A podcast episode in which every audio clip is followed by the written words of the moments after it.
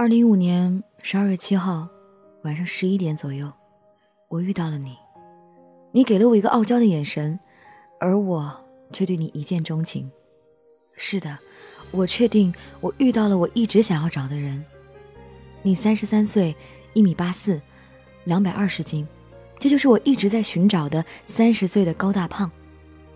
我暗暗想了一下，自己二十三岁，一米七七，一百一十斤，嗯，蛮登对的，心里暗喜，当天留了微信。那只是一种很简单爱的方式，傻傻几个字，简短的句子，就让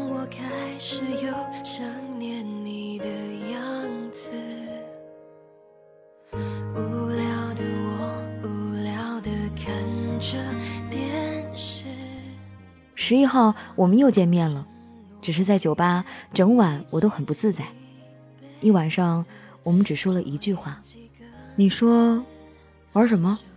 我说牛牛，但心里早已翻江倒海。我想在身边和你说话，但是没有。我们发微信聊天，然后你喝多了。十二号我们一起吃了饭，我更加确定我喜欢你，你就是我想要的男人。我也有直觉，我们最终会在一起。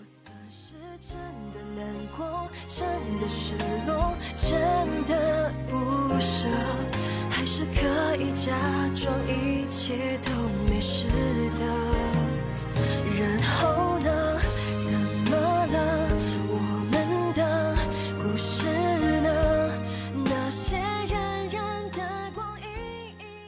十四号那天在停车场，你对我说：“不是没有感觉，有感觉。”我想你应该是有感觉，我喜欢你。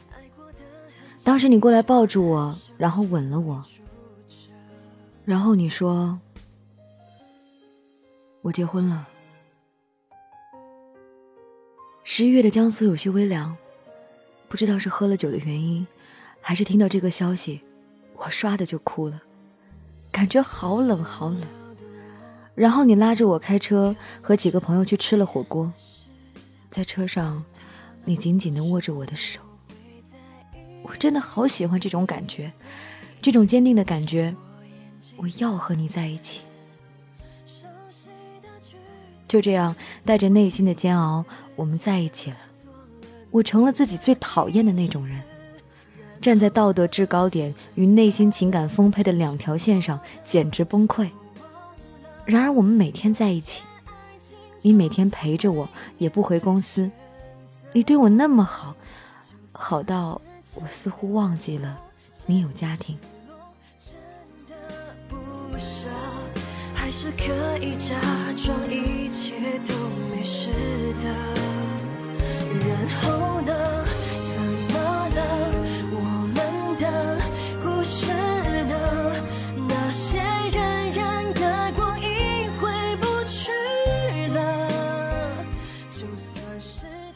我们就这样肆无忌惮的在一起，幸福美好。都说遇到一个对的人，会激发你身上美好的品质。让你觉得自己是一个幸运的人。以前我被家人宠得不像样子，脾气暴躁，性格古怪。但是遇到你之后，我变得温柔懂事。我愿意把最好的脾气、秉性，还有最大的包容、理解、最完整的爱和呵护，全部给你。是的，张先生，我爱你，很爱很爱。我常常在想，早一点遇到你该有多好。后来遇到好多事情，让我更加坚定和你在一起。去他妈的道德！我就觉得有你真好。我真的习惯了每天有你在身边的日子。无论你在世界的哪一个角落，成功与失败，过得好与不好，我都会义无反顾地陪伴着你，安静的待在你身边，为你做一些力所能及的事儿。而这将会成为我最坚定的选择。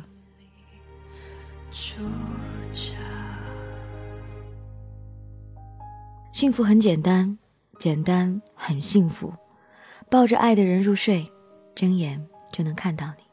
每天醒来，发现自己在最爱的那个人怀抱里，就是最幸福的。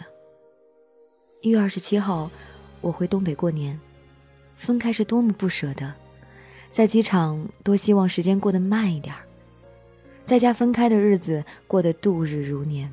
初九，你让我早点回去，说想我，我就飞回去了。是的，我就是这样奋不顾身的喜欢你。你的一句话，一个表情，都让我欢喜。终于见面在一起了，感觉真好。你带我去度假村，带我去看电影，听着张宇的《给你们》，感觉幸福的没谁了。然后我们回到你公司所在的城市，我们依旧天天腻在一起。时间久了，也会有争吵冷战。但只要你过来和我渐渐的笑笑，我就忘记了你给我的无名的痛。我好爱你，张先生。熟悉的句子，我情不自禁的做了你的影子，然后呢？怎么了？承诺呢？都忘了。月末我要回东北做眼睛，回来一个月，依旧是朝思暮想。特别是你告诉我你去喝酒的那两天，生怕你喝多了回家开车有危险。还好我的担心是多余的。四月份又要回南方了，十一号飞南京，你来机场接我，感觉你又是一副傲娇的样子。然后我们讨论我要去哪里工作的事儿，约了朋友吃饭也没有讨论出来，然后回家在家躺了好多天。也依旧下不了去哪里工作的决心。终于有一天，我们吃饭的时候，忘记因为什么了，我就觉得你对我态度不好，加上天天在家待着，心情沉闷，我就控制不住的哭。你一直问我，你哭什么？我也不知道，可以吗？不要哭了，不要哭了，你吃不吃？你给我装了饭，我就有一口没一口的吃着。整顿饭，我们也没有再多说什么。回到车上，我感觉出你生气了。回到家，你回房间，我坐在客厅，特别的委屈。联系了朋友，去他们那边待一段时间。过了一个多小时，冷得全身发抖的我回到房间，躺在床上，什么都没有说。转过身去睡觉，你给我开了空调，我又心软了。你看，你总是以一种不寻常的方式爱我，我还和你耍脾气。第二天，我没有走，我们就安静的在家待着。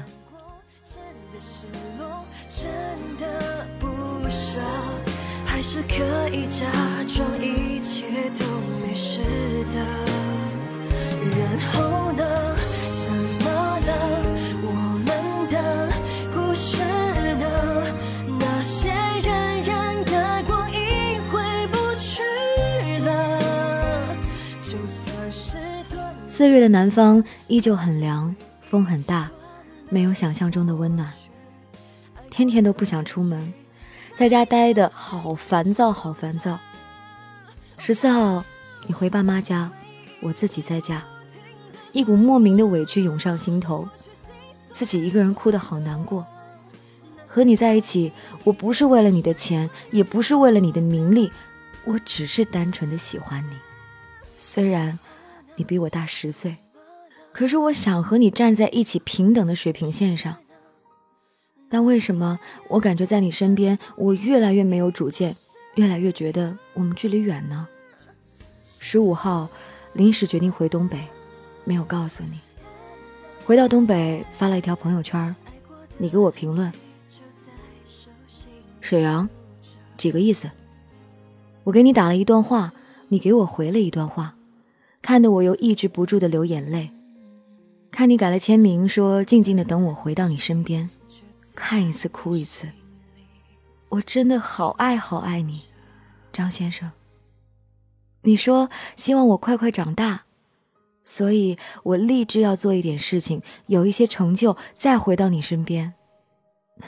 现在每天都过得很充实，也在慢慢长大。你不在的日子。我慢慢的长大，有时候很想你，有时候在工作过程中很委屈、不适应等等，我都在努力的克制，你就是我最大的动力。我今天的努力，就只想过两个月站在你身边，你不会再觉得我是小孩子。所以现在多苦多累，我都可以忍。至少十年后，我回忆起来不会后悔。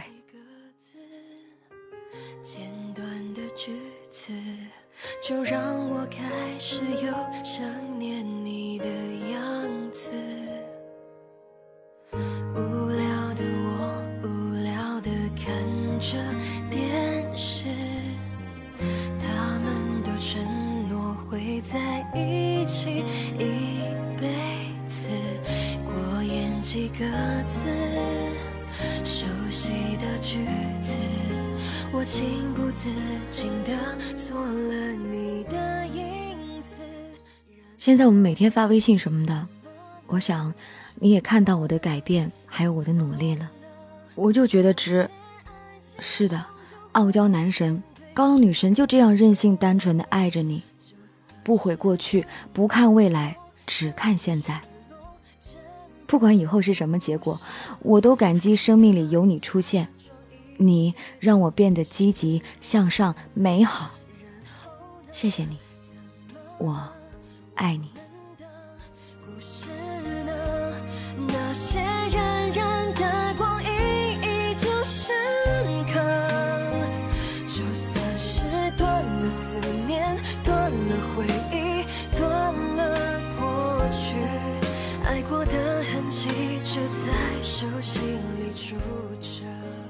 感谢这位朋友分享他的凡人故事。其实我在想，很多朋友丢故事给我，他们写是不是把我当成树洞了呢？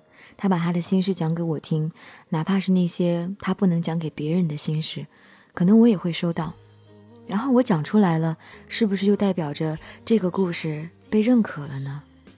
可能我在很多时候，我想保持一个很中立、很中立的态度，我只是讲这些故事。可是大家又一次又一次的希望我来讲一些意见。有时候我觉得这个世界其实挺有意思的。每次我觉得人心冰冷的时候，我就在想想这个世界上有多少的傻姑娘在拯救着世界，我就觉得其实也没有那么冰冷。有多少人都说现在的姑娘势利，她们要钱，她们要这个要那个。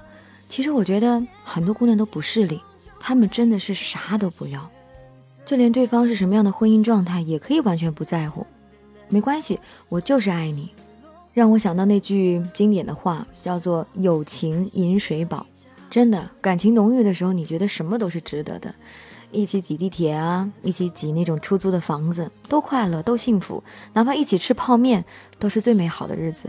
可慢慢的日子过去了，你要的不仅仅是那个泡面，不仅仅是出租屋，你要的更多呢？你想要一个名分呢？这一场大战就开战在即，我不知道后面会发生什么样的事情，反正后面还有很多要应对的。生活远不止你现在经历的这种美好。这里是凡人故事，跟你分享每一个平凡人的真实感动。在这里呢，也欢迎各位的投稿，因为我们的每一个故事都是由听众投稿而来的。我在这里呢，也可以帮大家去讲这个故事。我们的投稿方式呢，第一种是在新浪微博搜索 DJ 白雪，在私信发送 Word 文件给我，因为它是有字数限制的，所以大家常常在发私信的时候有一些字就不见了，这样的故事都没办法送出，因为你看不到结尾，不知道后面发生什么样的事情。还有另外一种方式呢，就是在蜻蜓微社区上面发送帖子，我同样都可以收到。关注我的订阅号，能够看到每天我的专栏，就叫 DJ 白雪，在上面还能看到每天故事的文字版本，可以在下面留言哦，我都可以看到的。在我的订阅号上面还能加到我的私人微信，同样可以投稿。感谢各位的支持，这就是今天的凡人故事，明天继续来给你讲故事。心里